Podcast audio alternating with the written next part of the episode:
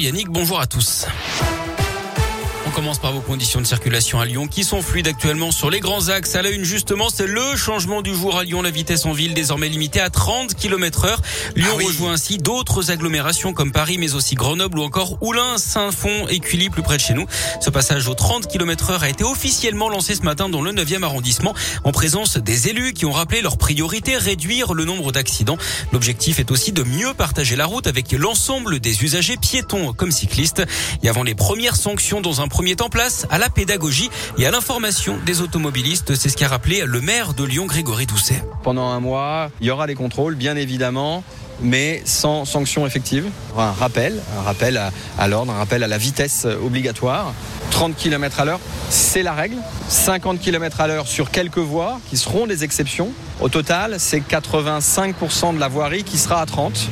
Et bien sûr, après, euh, après un mois, eh bien, euh, quand tout le monde aura intégré la règle, eh bien, comme n'importe quelle règle de sécurité routière, elle sera euh, appliquée de manière stricte avec éventuellement des verbalisations si c'est nécessaire. Des radars pédagogiques vont être installés pour sensibiliser les automobilistes les premières semaines. Alors faut-il étendre cette mesure à d'autres villes? C'est notre question du jour sur radioscoop.com. Un mystérieux enlèvement supposé près de Lyon. Un homme d'une vingtaine d'années assure avoir été kidnappé par deux autres personnes dimanche, d'après le progrès. Il aurait profité d'une pause de ses ravisseurs supposés sur l'aire de Taponas près de Villefranche au nord de Lyon sur la 6 pour alerter le caissier de la station-service. D'après lui, ses deux compagnons l'auraient frappé et embarqué de force dans les Alpes-Maritimes pour l'emmener en région parisienne. Les gardes à vue des suspects n'ont rien donné. Elles ont d'ailleurs été levées hier, ni les explications de la victime supposée d'ailleurs. L'enquête, elle, se poursuit. Une page se tourne dans le 5e arrondissement de Lyon, le musée des automates installé dans le Vieux-Lyon a fermé définitivement ses portes. Dans un message publié ah sur Facebook, l'établissement explique qu'il n'a trouvé ni mécène ni repreneur pour poursuivre l'activité débutée il y a plus de 30 ans. En Ukraine, l'espoir aurait été de courte durée après les promesses russes d'apaisement hier lors des négociations. D'après les autorités locales, la ville de Tcherginiv, dans le nord du pays, a été bombardée toute la nuit avec de l'artillerie et des avions.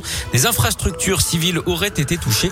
D'après le Haut Commissariat aux réfugiés, le nombre de personnes ayant quitté l'Ukraine depuis le début du conflit a franchi la barre des 4 4 millions désormais, principalement des femmes et des enfants. Plus de la moitié d'entre eux se trouvent actuellement en Pologne. Près de 86 millions d'euros, c'est le montant final de la collecte du dernier Téléthon, chiffre en hausse de près de 9 millions d'euros par rapport à l'année d'avant. Rendez-vous les 2 et 3 décembre prochains pour l'édition 2022. Le foot et ce festival offensif des Bleus. Hier à Lille, victoire 5-0 en amical contre l'Afrique du Sud. Sept pays se sont qualifiés pour le mondial. Le Portugal, la Pologne, le Maroc, la Tunisie, le Cameroun, le Ghana et le Sénégal. Et puis le Lyon Street Food Festival prépare son grand retour. Festival culinaire qui revient du 23 au 26 juin aux anciennes usines Fagor-Brandt avec une star des fourneaux invitée cette année, le chef Thierry Marx. Bien. Eh ben,